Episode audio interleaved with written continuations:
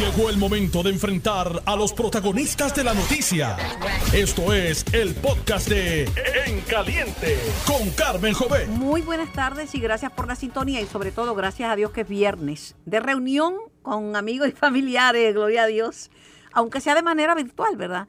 De recreación, porque hay que sacar tiempo para, para recrearse, de renovación, si usted está con el pelo que parece un mapo, es un recortito, hágase las pruebas de que usted supone que uno se haga todos los años, y, viernes de, de reflexión, para no cometer los mismos errores todo el tiempo. Así son muchas R's. Reunión con amigos y familiares, recreación, hay que divertirse, renovación y reflexión. Y si le añade la última R, que es risa, porque hay que reírse.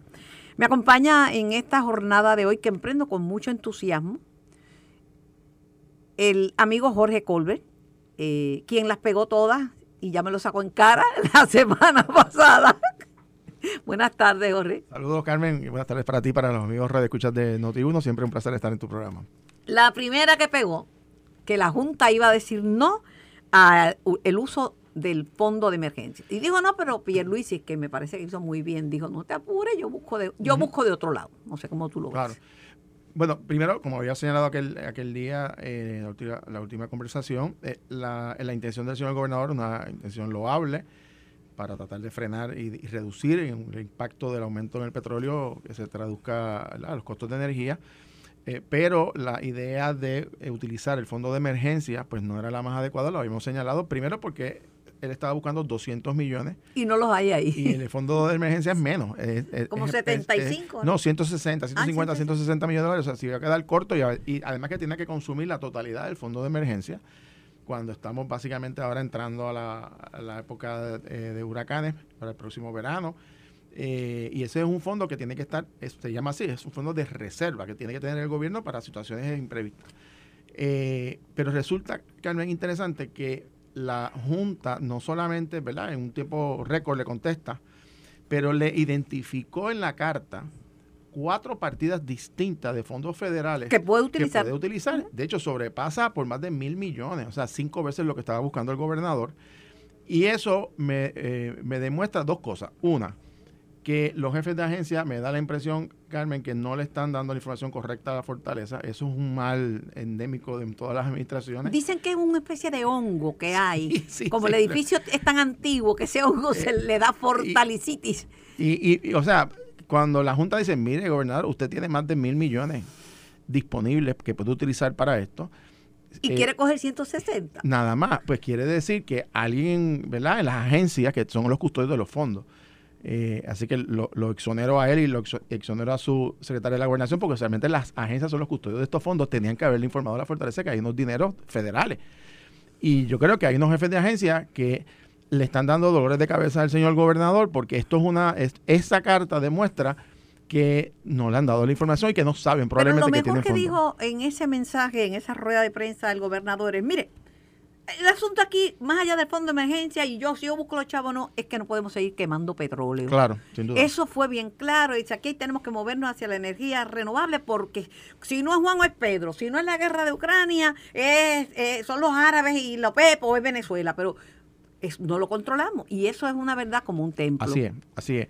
Y en ese sentido, la política del gobierno de Puerto Rico, eh, pasado, presente y futuro, tiene que estar dirigido a movernos a energías renovables. Con el marco regulatorio que tenemos, que es tan excelente. Exactamente. Y hay unos fondos federales, una cantidad significativa de fondos eh, que están disponibles para modernizar nuestra infraestructura energética, eh, Me dijo un experto en la materia, no te mandes comprando el carrito eléctrico ahora que vienen unas, unos incentivos brutales del presidente Biden. Presidente Biden. Y, y, y, además que la tecnología ha cambiado significativamente. Lo que antes eran, por ejemplo, pues eh, equipos o tecnología de energía solar o energía de viento eólica, ahora ha mejorado significativamente y no hay que consumir tantas extensiones de terreno como hace 20 o no, 15 no. años atrás. O sea, esto ha ido en, eh, moviéndose. En el techo, mira, en el techo mi seguridad, yo estoy buscando seguridad eh, energética y alimentaria. Uh -huh. Pues en los tiestos tengo racimos de guineo que uno se alimenta comiendo uh -huh. guineo, ¿verdad? Tengo verde y tengo de los guineos, ¿verdad? Que le dicen guineitos niños, pues también. Uh -huh. En tiesto uno puede sembrar hortalizas, en las paredes uno puede sembrar hortalizas, hay que, hay que aprovechar el terreno. Y en el techo tengo energía para dos casas y para el carro. Excelente. Lo segundo que pegaste era que iba a haber una detente con el proyecto de la reforma laboral. Y es que era obvio, porque en un momento de un gobierno compartido, un momento de crisis, porque estamos en una crisis, la inflación nos está devorando, la guerra por otro lado, el aumento en todos los renglones, el IBU que es altísimo, las planillas que vienen por ahí, pagamos las tasas contributivas más altas de, yo creo que de- del continente. Tú traer cosas que te causen problemas con la clase productiva, es meterte en un jamón. Sin duda alguna, y, y aunque ahí puede haber la mejor intención, y yo creo que la legislatura está tratando de, ¿verdad? de mejorar las condiciones de, de vida de la, de la fuerza laboral, eh, pero también hay que ver el impacto en el sector privado que está básicamente recuperándose de... de- Y que acaban de poner un aumento en aumen- en salario mínimo. salario mínimo. Y el, y el tema también, eh, en ese ámbito del desarrollo, desarrollo económico, eh, hay un planteamiento también, también muy justo que ha hecho el presidente del Senado con relación a los trabajadores o estudiantes que son trabajadores que eh, más allá de 10 horas consecutivas de trabajo, de jornadas laborales extensas o de trabajo en sus días de descanso, merecen un, un incremento salarial. Es un punto también Bueno. válido, sobre todo cuando son estudiantes. Acabamos de salir de la quiebra. Vamos a, Exactamente. vamos a empezar por eso. Entonces, el tema, el tercero, que es bien corroborable, porque el que no escuchó el programa, pues no sabe eh, lo que dijimos el pasado viernes, pero el que leyó tu columna, que lo, te traje precisamente porque quería hablar contigo de, de- del Estado neutral eh, eh, en el caso de, de Ucrania, pues la guerra tiene que terminar. Y curiosamente, el único perdedor es Ucrania.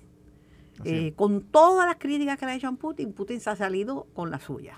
Eh, Estados Unidos consiguió acceso a gas natural y además a mejorar la imagen del presidente Biden, que estaba bastante maltrecha. Ahora está, se está hablando de ese dictador asesino, ese matón ruso, y hasta Putin le dice un momentito, aguántese un poquito. Este, pero le ha mejorado la imagen, no quiero decir monga, pero la imagen poco dinámica, poco dinámica de, de Biden. El más afectado, y esto lo hablaba ayer con el doctor Carlos Severino, es este es Ucrania. Ucrania, porque el presidente ha tenido muchas altas y muchas bajas. Muy tarde se presenta al Congreso con unas imágenes que son conmovedoras, porque la verdad que han, han destruido un patrimonio maravilloso, porque Ucrania es... Nosotros acá tenemos 500 años, en Estados Unidos 200 y pico, pero aquello es milenario, tú sabes.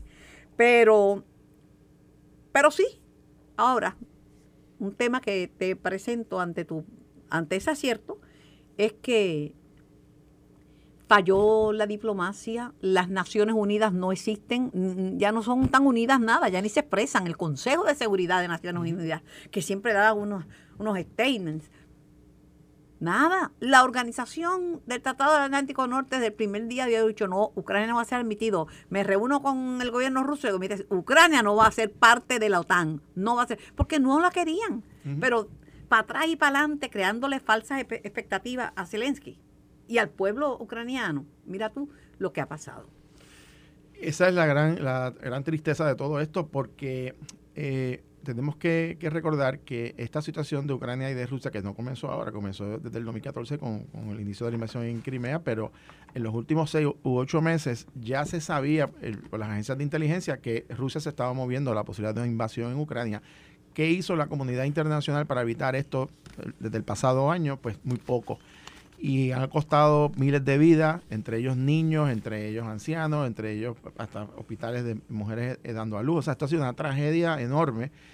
Y la única solución, como lo habíamos señalado en el programa y lo habían señalado muchos de los eh, estudiosos de la, de la política internacional, era la declaración de Ucrania, que es y va a ser la única solución para esto. Es la declaración de Ucrania con un Estado neutral. Un Estado neutral es un país que no va a estar alineado ni a la Rusia, ni a la OTAN, eh, ni a Estados Unidos, que probablemente eh, esté desmi- desmilitarizado, eh, que probablemente ya en este momento Ucrania no tiene armamentos nucleares, así que en ese sentido ya tiene un paso eh, de Eso fue avance de lo primero que le que agarraron los a la rusos. década del 90. Así que en ese sentido, eh, esta va a ser la solución porque la realidad es, para los amigos de escucha, Ucrania está, es, es, está colinda con la frontera de Rusia, o sea, está al lado.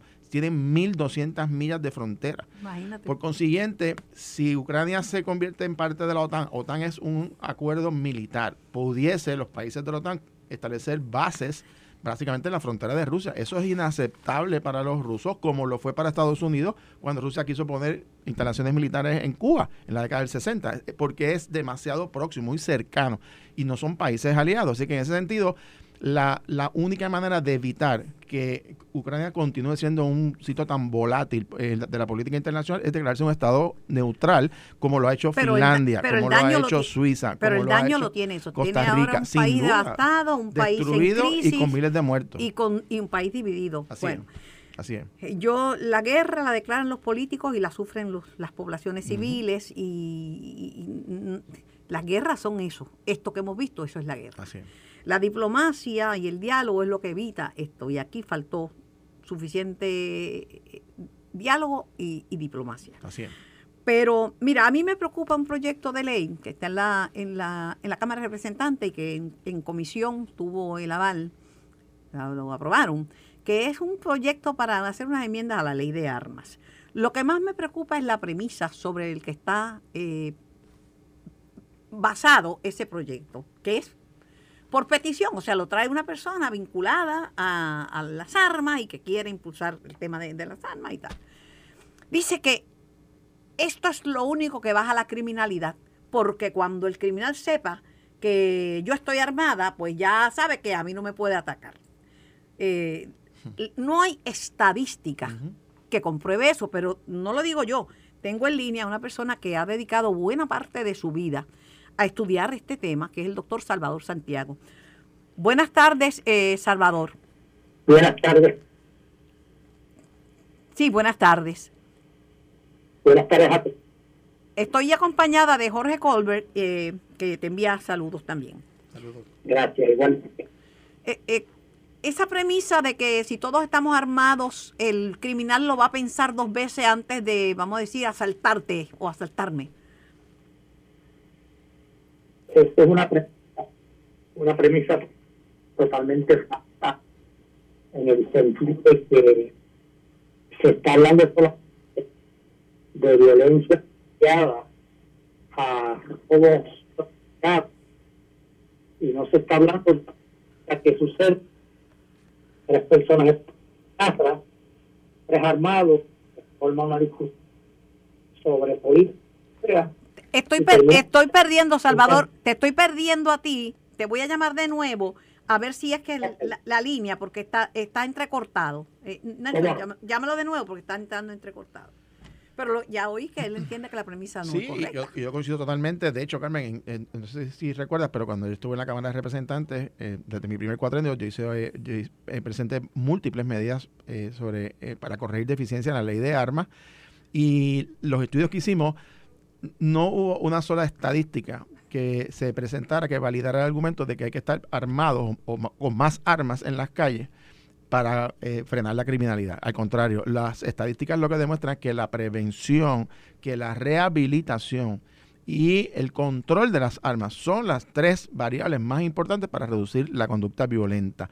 Eh, así que es todo lo contrario a, ¿verdad? Yo, con todo mi respeto a los amigos legisladores eh, de diferentes partidos que presentaron esa legislación, pero la misma eh, choca con la realidad estadística, con la realidad de los estudios más importantes, el, el más eh, reciente es el, profesor App de la Universidad de Harvard, que acaba de tirar un estudio, hay un libro eh, completo sobre el asunto de la violencia que, que, prueba que precisamente en la prevención, en la rehabilitación y el control de armas y municiones es como se frena la conducta violenta.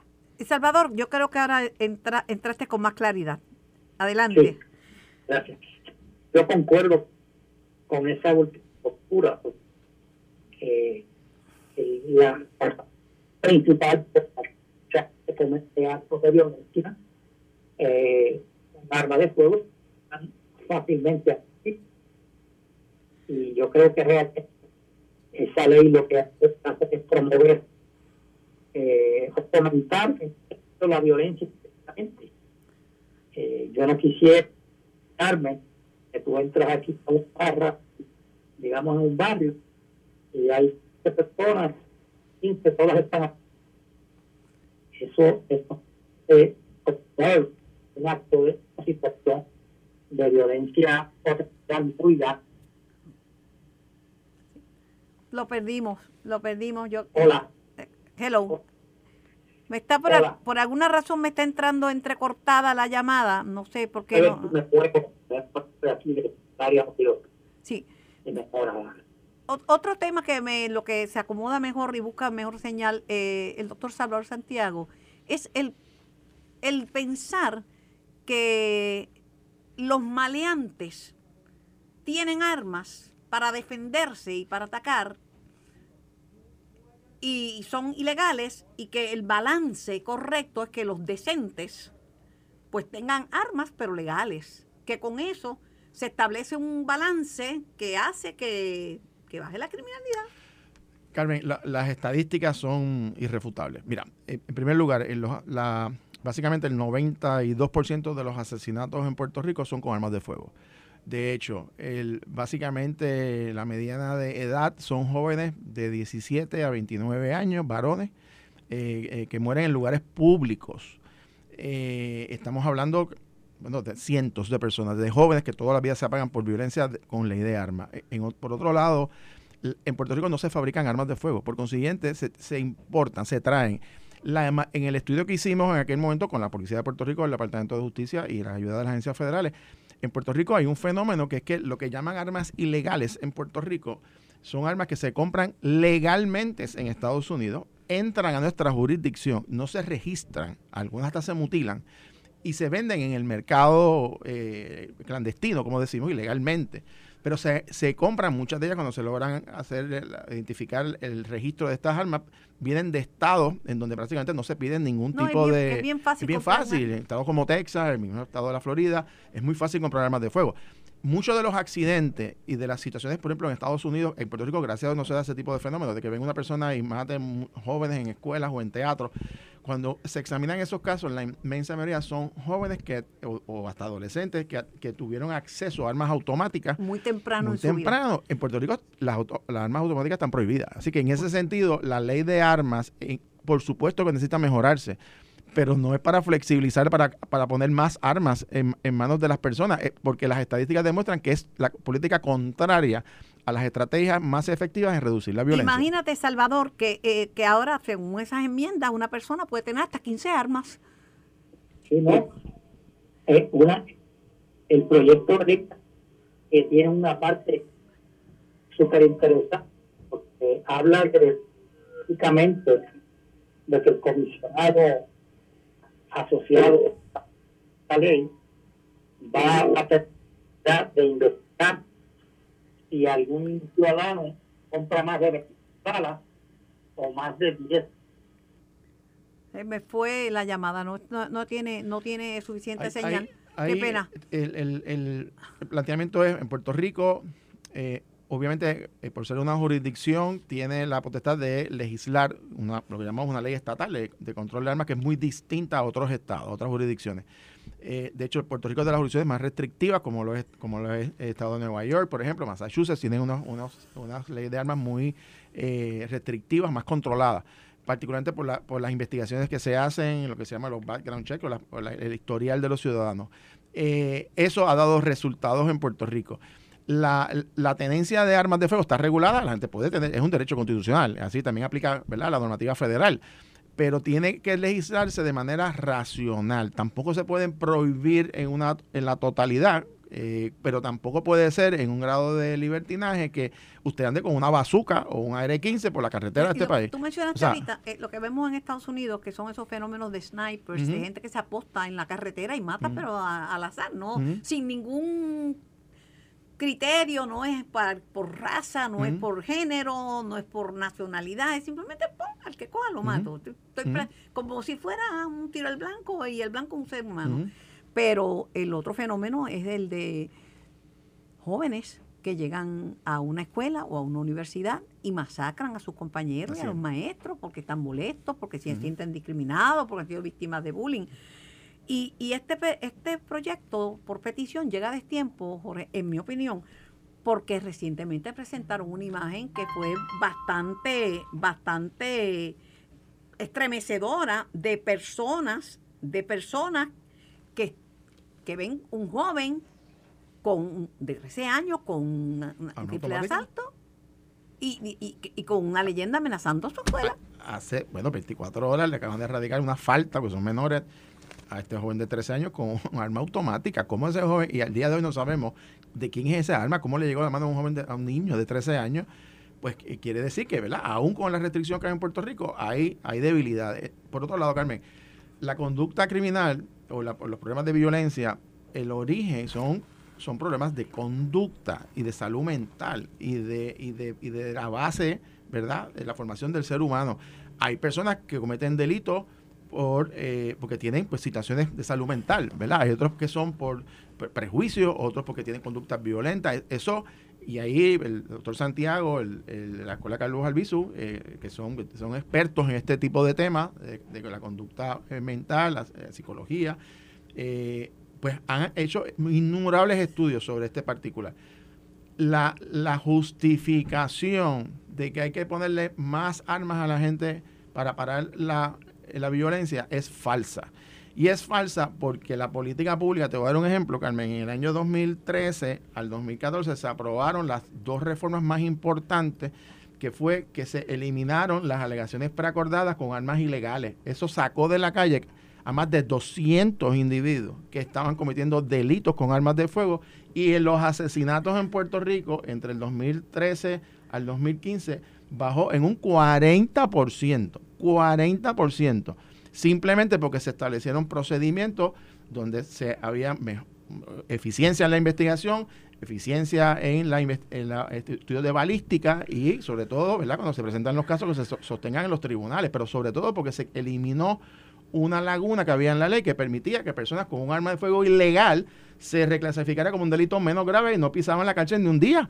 E, eso se eliminó y en ese sentido cuando ahora se pretende otra vez tocar la ley de armas para ponernos a inventar, porque no hay ninguna justificación científica, estadística que justifique esta medida, pues realmente me parece a mí que se trata de complacer a un grupo que yo sé tiene unos intereses económicos de vender, mientras más armas vendan, pues más ganan. Eh, que está también regulado, porque los, las armerías están reguladas y han cumplido muy bien con la ley, con el registro electrónico de municiones. Pero en Puerto Rico, o sea, para que estemos, que la gente esté clara, en Puerto Rico se venden y hay eh, al año entre 8 y 10 millones de municiones. O sea, esto es tres veces, hay más balas que seres humanos. O sea, ese es nuestro estado hoy.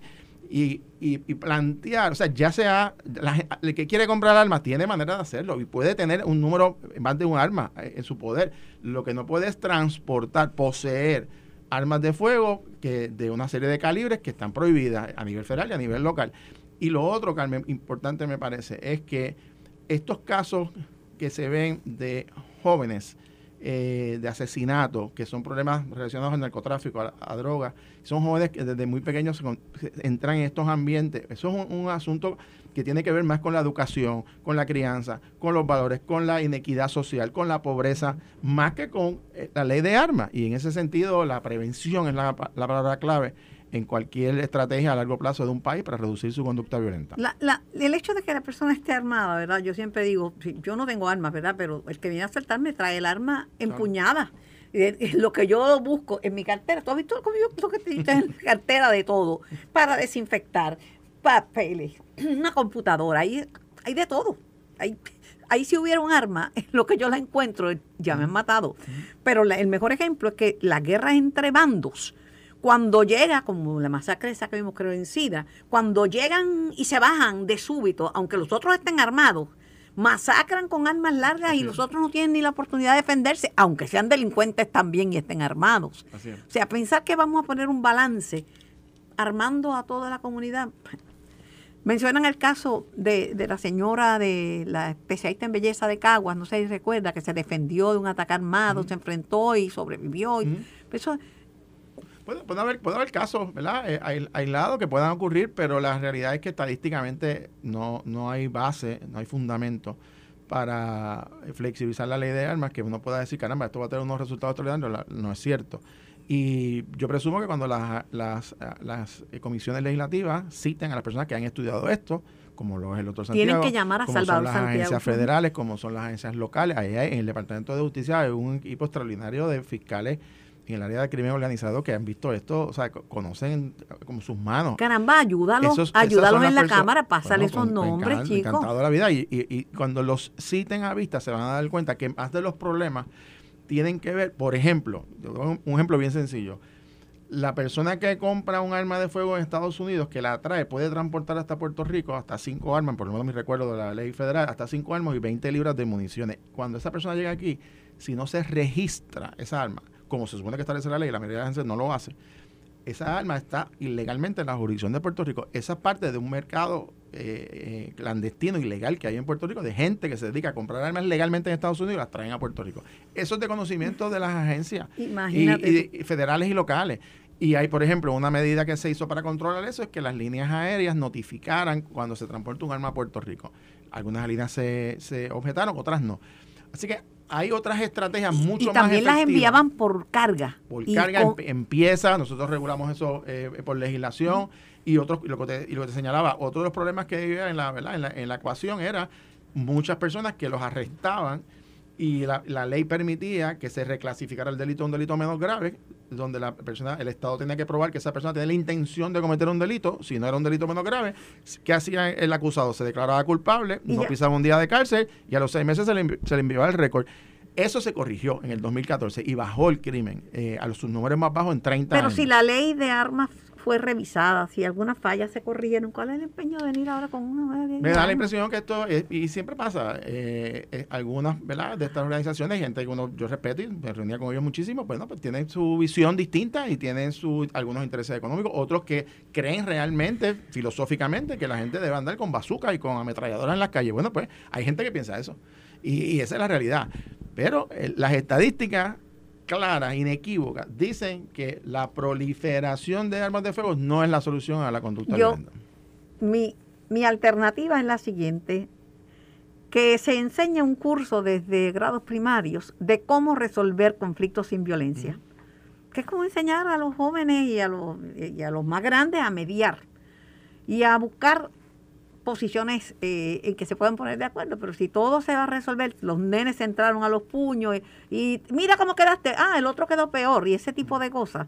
Fomentar que con violencia se van a resolver la violencia, yo creo que es un, grave error. Yo le daría un consejo a los legisladores de todos los partidos que están en la Asamblea Legislativa. Hay un documento. Jamón Luis Cruz Burgos y, este y, Quiquito son los de este proyecto. Sí, y, y los dos conozco, son buenas personas, buenos legisladores hay un documento que se prepara, o por lo menos hasta, yo estuve en el gobierno, no sé si lo se está haciendo, pero hay un informe que se prepara, y el doctor Santiago lo conoce muy bien, que prepara el Departamento de Corrección, que es el perfil del confinado. Ese perfil, que es como una especie de encuesta de los confinados y a los jóvenes que están en instituciones juveniles, habla de los factores, de qué pasó con su vida cuando comete delito. Y con leer ese informe, usted va a identificar los factores de la conducta criminal deserción escolar, violencia de género en el hogar, la falta de la, de la, eh, la presencia de, de, una figura paternal, eh, pobreza, desempleo. Esos son los factores, Carmen. O sea, eso, eh, si yo les recomendara a los legisladores que están allí ahora, quieren invertir su tiempo, esto es un tema importantísimo y fundamental, vayan a las causas la ley de armas es la última etapa, esa es la reactiva. Vayan a las causas, ataquen a las cosas, lean esos informes, miren el perfil de los confinados, entiendan la conducta criminal, que es un, asunto eh, sociológico de la persona, por factores sociales, por factores económicos, y preparen estrategias utilizando como base ese tipo de radiografía. Tengo que ir a la pausa. Mi recomendación es que no legislen lo que ya está legislado, que no revisen lo que ya fue revisado y, y que, pues, que no traten de inventar la rueda porque ya fue inventada. Así es. Yo me voy a la pausa, regreso con más información. En la gasolina es el próximo tema. Está por las nubes de nuevo.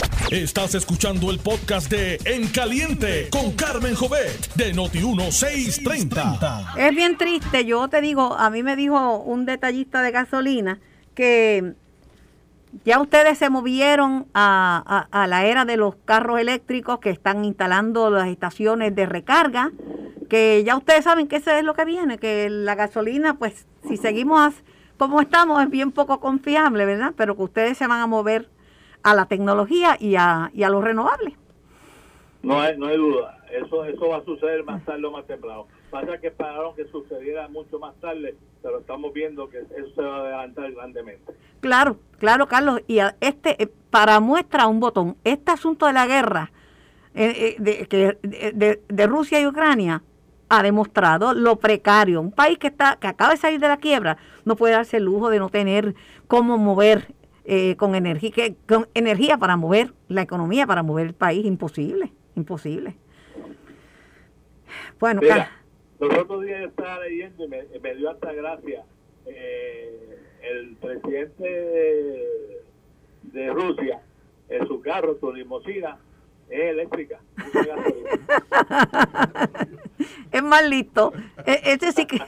Ay, mira, eh, quería decirte que hablé con, Juan Carlos Reyes, hijo de Efraín Reyes, y me dijo que reconocieron a Efraín, que en paz descanse, que presidió eh, eh, la Asociación de Detallistas de Gasolina, que le pusieron a la calle donde él tiene, donde estuvo por mucho tiempo y tiene, es el, el, el, el garaje de gasolina, le pusieron su nombre y que el alcalde de Bayamón le hizo un reconocimiento a ese, a ese empresario puertorriqueño.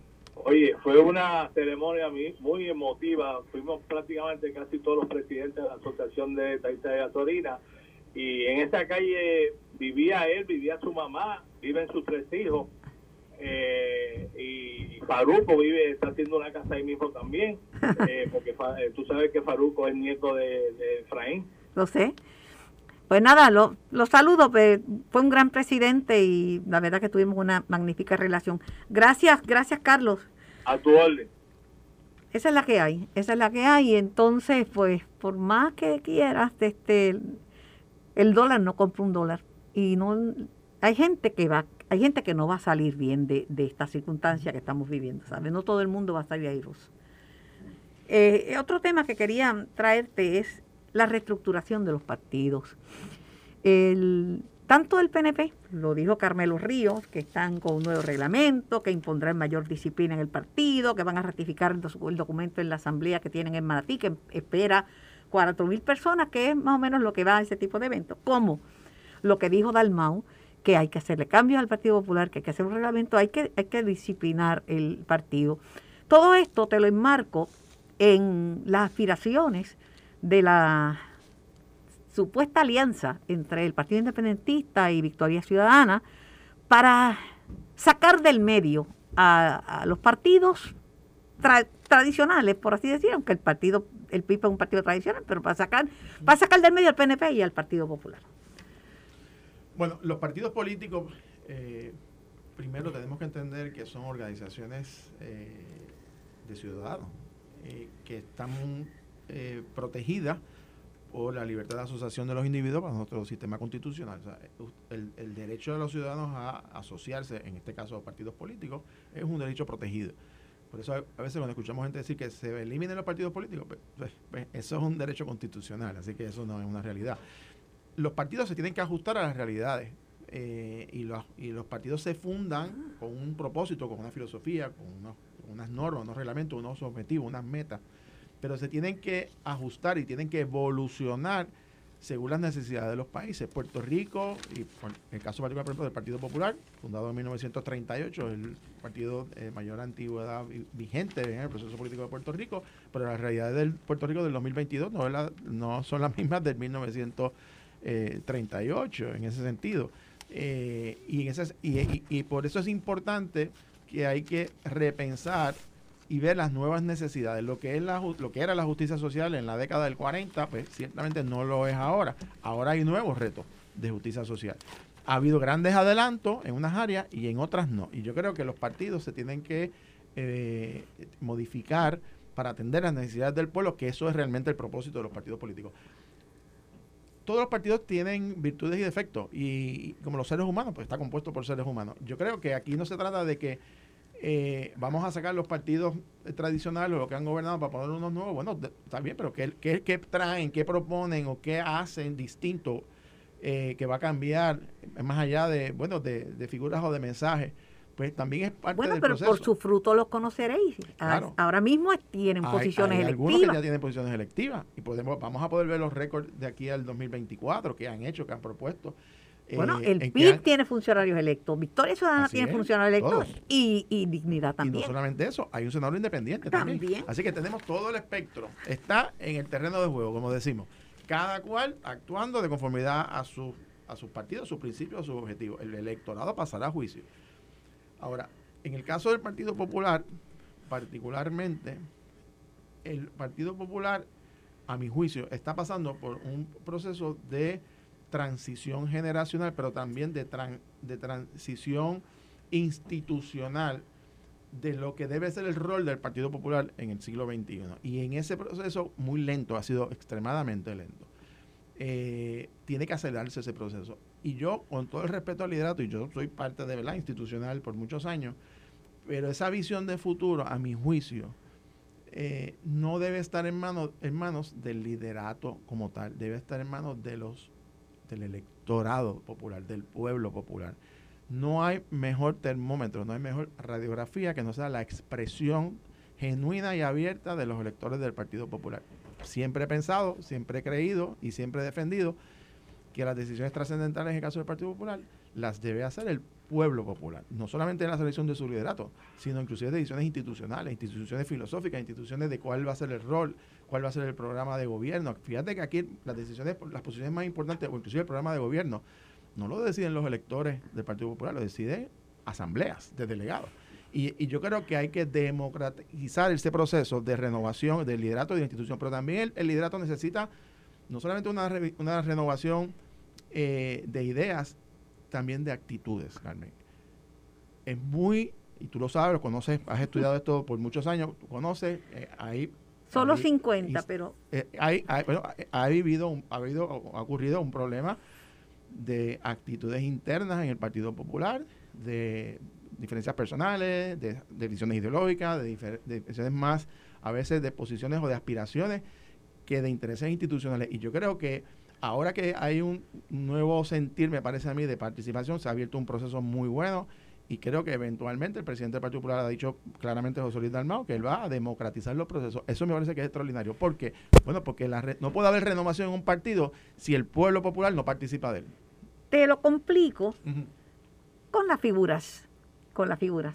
En el Partido Popular se menciona el regreso de Carlos Delgado Altieri, quien fue el candidato, candidato a, la gobernación, que ganó en primarias, de otra que también participó en primarias, pero no, fue favorecida, Carmen Yulín Cruz. Eh, esos dos suenan fuertemente, mientras que en el PNP, en el programa que nos antecede, en La Mirilla, con David Colón, planteaban el regreso de Rosselló, que debe hacer el PNP. Si los partidos son de inclusión, los partidos no son para sacar gente, sino para traer gente. Si debe el PNP reconciliarse con Ricardo Rosselló, porque en el PNP le pidieron la renuncia, se la pidió Johnny, se la pidió Tomás, se la pidió Jennifer. Eh, vamos primero con los tuyos, con los populares, ¿cómo tú ves la llegada de, si es que en efecto llega, y si Yulín viene para el Partido Popular, que yo tengo mis dudas? Bueno, yo creo que la clave en los partidos es sumar, no restar. En ese sentido, todos los que deseen, estipulado. todos los que deseen entrar y colaborar con el Partido Popular, pues, es bienvenido y me parece extraordinario. Ahora, eh, y no me estoy refiriendo a, a estas dos personas que he mencionado, pero aplica a todo el mundo.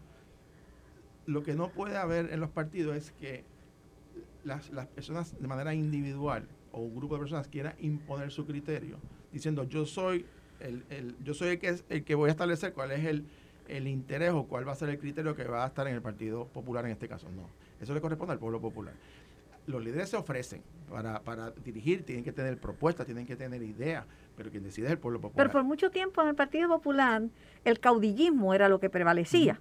Lo que tú estás eh, planteando es revertir el orden, ¿verdad? De que devolvérselo al pueblo. Pero por muchos años, cuando Muñoz hablaba, se hacía lo que decía Muñoz. Claro. Y en un momento dado, eh, Rafael Hernández Colón, después de veintipico de años en, como líder máximo del Partido Popular, también eh, quizás con menos fuerza que Muñoz, porque Muñoz era Muñoz, pero sí lograba imponer su Pero la pregunta, eh, ¿verdad? Eh, en eso, particularmente esos dos líderes, Luis Muñoz Marín y Rafael Hernández Colón, que fueron los dos líderes que mayor tiempo estuvieron presidiendo el Partido Popular pero tienen un liderato porque habían caminado toda la isla múltiples en ocasiones. O sea, el liderato de base le respondía a ellos. O sea, Muñoz Marín tenía el afecto del pueblo porque se lo ganó, Carmen, porque caminó este país de arriba abajo. No ha habido un ser humano que más caminó en Puerto Rico que Luis Muñoz Marín. No existe ni ha existido. Ser humano que más personas saludó, lo dice en su libro, que él, por consiguiente, el pueblo le respondía, ¿verdad? en un momento en que esa era la forma de hacer política, porque todo ahora eso es cambió, otra manera, ¿verdad? porque ahora uno puede estar, ¿verdad? Pero ahora está la tecnología, está la televisión, las redes sociales, la radio, etcétera. Ahora, los líderes de, la- de, de- de estos tiempos, que dependen a veces mucho más de los medios de comunicación que de otros pro- procesos, lo que yo he visto, el fenómeno que ha ocurrido es que veo mucha dedicación a la imagen y no a la sustancia. A, a la proyección y no al contenido. es mundial, no te, consuelo que es mundial. Y es, pero eso me parece a mí que va a requerir de Es todos los partidos a que nos movamos una Oye, dirección. y allí está Ángel Cintrón, que estamos Que hablando, sabe mucho de y está política. haciendo así, mira, está haciendo que sí. que sabe mucho de política. Y, y está haciendo que sí, porque es que ha vivido. Ricardo Rosselló, tú mencionabas la, la- la jornada por los batalles de Puerto Rico de, de Muñoz Marín y que caminaba y era así se hacía la política, ¿verdad? Eh, en ese entonces, pero Ricardo Rosselló emerge como un líder caminando y visitando y haciendo actividades de marquesines de urbanizaciones en, con Boricua, ahora es, ¿verdad? Eh, y con los- sus luces y sus sombras, pues tiene todavía seguidores, bueno, para postularse rating en- y, y salir. Es decir, que no tiene es no vivir en Puerto Claro. Rico. Ese es el momento, ¿tú crees? De, de- y no es tu tema, no es tu partido, pero en términos generales, ¿tú crees que hay oportunidad de una eh, entrada en el PNP, de una reconciliación, si se puede llamar así, y vislumbra a, a, a Rosselló en el futuro como un posible candidato? Yo creo que la, la carrera política de Ricardo Rosselló eh, no ha finalizado porque ya, básicamente ya está activo nuevamente. O sea, ya salió electo en un proceso que uno podrá criticarlo, pero la gente fue y votó. Y lo, y lo, y lo, y lo sacó electo rating, que eso eh, nominación directa, Dificilísimo. que es bien difícil. Ahora, ¿hasta dónde la estructura del PNP va a permitir o va a dar unos espacios? Bueno, pues eso habrá que verlo. En estos días me imagino que estas actividades que hay, pues veremos a ver. Ahora, no hay duda que en el caso, por ejemplo, de Ricardo Rosselló, como su padre, doctor Rosselló, fueron a primarias, Carmen. En su momento dado, se enfrentaron en primaria, ganaron y perdieron. En el caso de Ricardo Rosselló, ganó una primera contra Pedro Pierluisi, que hoy es el gobernador. Eh, Pedro Rosselló fue una primera contra Luis Fortuño en, un momento dado. O sea, los, partidos tienen que responder a, la voluntad, a la democratización. Eso son los, los- los- la verdad es, Carmen, que los electores, cuando hablamos del poder soberano del pueblo, es ese, es tan sagrado el derecho al voto. Mi crítica al Partido Independentista, mi crítica a Victoria Ciudadana y al Proyecto Dignidad es que no practican las primarias y no deben de tener miedo a las primarias. Oye, Carmen, yo sé que no van a ir la cantidad de electores como iban a ir Partido Popular o el PNP, pero el ejemplo se demuestra con la acción. El PIB debe abrir a primaria. Victoria Ciudadana debe abrir a primaria. Eso es, es- ¿verdad? Esa es mi visión de lo que debe ser un partido. Y no una, puede en una visión correcta, porque en tu propio partido, en el PNP, las primarias como, es que era como la norma. En, en el Partido Popular pues tenían miedo, decían no, que en el PNP las heridas se las sanan más rápido porque ellos son blancos y se entienden. eh. Pero el Partido Popular se la jugó fría en la pasada elección convocando a primarias para la gobernación. Y eso marca un hito. No es como, va, yo voy a poner a Colbert o voy a poner a Ángel Claro. Cintrón. No, no, no es así. Claro. Y yo creo, e- eso, ese proceso de democratización es importante. es. Si no se hace, mira, y, y uno tiene que, que demostrar que las, que las cosas que se hacen bien, en- en- o pensar, no puede uno pensar que, que un grupito va a seleccionar el liderato de, de un partido Fíjate que político. ese proceso de primaria del Partido Popular, que aunque no ganó, no ganamos la gobernación, pero el Partido Popular ganó 41 municipios, la Cámara, tiene mayoría en el Senado, y, es interesante porque eso aviva y fortalece las estructuras políticas. Y por eso los partidos mayoritarios no le tienen miedo a las primarias porque han visto a lo largo de los años que fortalece. Yo nunca he entendido por qué el Partido Independentista, que, que ¿verdad? se nos presenta como un partido liberal o un partido de vanguardia, es un partido cerrado en ese proceso, no abre. Carmen, no hay casi mujeres en la candidatura del PIB, del PIB, salvo María de Lourdes. Vamos a de debería ser la pura verdad. Un, partido que, que habla de los derechos de la mujer y no le abre las puertas a la mujer en su propio partido. O sea, esa es la realidad. El, el- el proyecto eh, Dignidad, pues también un partido nuevo, ¿verdad? Que acaba de recién creación. Victoria eh, Ciudadana, que es un partido que se nos ha vendido como una alternativa distinta. Bueno, pues no practican las primarias. No hay democracia en ese sentido. Le, le cogieron sus candidatos. Vamos a ver si en este nuevo proceso electoral abren las puertas. Ojalá así sea, porque le corresponde a los electores. Eso es democratizar y no deben de tenerle miedo eh, a ese proceso. Yo fui a primaria cinco veces en el Partido Popular, nunca perdí. Los populares, yo no perdí eh, primaria, jamás. Ahora, yo me sometí a la voluntad pueblo y yo iba responsablemente, representaba mis ideas y no solamente me representaba mis ideas, yo decía cómo las iba a financiar y de dónde las iba a financiar. Porque eso también es parte de una responsabilidad de uno ser un candidato, que presente buenas ideas y diga cómo las va, cómo las va a hacer viables. Y eso falta en Puerto Rico. Y yo creo que ahora que viene un nuevo ciclo electoral, eh, me parece que hay sangre nueva, fantástico, pero tiene que haber sangre, sangre buena que a veces es más importante que la sangre nueva. Y en ese sentido, no tiene descartes, que ser gente preparada no descartes a los viejos, que son los primeros que se levantan a votar. a- Principalmente las viejas, somos Así- las, así las mismo primeras que votamos. Lo que tú dices del Partido Popular, o sea que, aunque lo pintan como un partido que está al borde de la desaparición, la pasada, sí, Sí, sí, yo sé. tú lo sabes que lo dicen. Claro. Lo cierto es que, mira, ganan 45 alcaldías, ganan eh, la Cámara y, en el Senado pues tienen... este, habían cinco delegaciones, ¿verdad? Seis. ¿Cuántas delegaciones son cinco? Ahora mismo hay cinco, cinco Cinco. partidos y un independiente en el Senado. Son, son seis. Son seis delegaciones. seis Seis delegaciones. Pero igualmente el PNP salió fortalecido porque ganó la gobernación después del escándalo del Así verano es. del 19 que, decían, esto no sale un PNP nunca más. Y ganar la comisaría residente. También. O sea, la figura de Jennifer González es interesante. Eh, o sea, y esa es la voluntad del pueblo, Carmen. Y a veces, por ejemplo, yo oigo mucha gente ah, bueno, que el gobierno no pasa tal cosa, no se aprobó tal legislación. Bueno, la voluntad del pueblo fue poner cinco partidos en la legislatura y, y en el caso del Senado no le dio mayoría absoluta a ninguno de los cinco partidos y el Senado independiente. El mandato fue, siéntense a hablar, logren consenso. Ese es el mandato. No es un partido por encima de los demás. Eso se acabó. Y yo creo que hay que aprender de esa elección, ese mensaje que dio el electorado. Yo creo que en esta próxima elección que, que viene, si los partidos, todos los partidos, porque aquí se habla del PNP, pero igual el PIB Victoria Ciudadana y, y Proyecto de Dignidad, si no demuestran también que, que representen verdaderos cambios desde su propia institución, eh, mira, aquí ha habido partidos que han sido extraordinarios en una elección y no regresan en la próxima. O sea, aquí ha habido partidos muy simpáticos y desaparecen. Sí, y porque- hay mu- la, la lista es interminable. Si por culpa de este programa ah, tienes alguna fricción en el partido y te sacan o algo así, yo estoy pensando organizar el partido por la mitad y te tengo un lugar preferente. Fe- un lugar preferente para ti. No, pero es que cuando uno se sienta a analizar, tiene que analizar, ¿verdad? Eh, Con el cerebro. Yo sé tus sentimientos, nadie duda que tú eres un popular reventado. De estos del, no, los del corazón del rollo son los PNP, tú eres un popular reventado.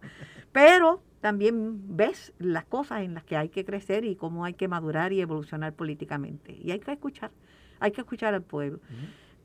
Te agradezco que compartas conmigo, Jorge, y te reconozco que pegaste las tres de la semana de la semana pasada, pero estas vamos a tener que esperar un tiempito a ver, dan. a ver qué pasa, a ver qué pasa en las próximas elecciones. Pero no falta tanto, ¿sabes? No Así falta es. tanto. Esto fue el podcast de En Caliente con Carmen Jovet de Noti1630. Dale play a tu podcast favorito a través de Apple Podcasts, Spotify, Google Podcasts, Notiuno.com.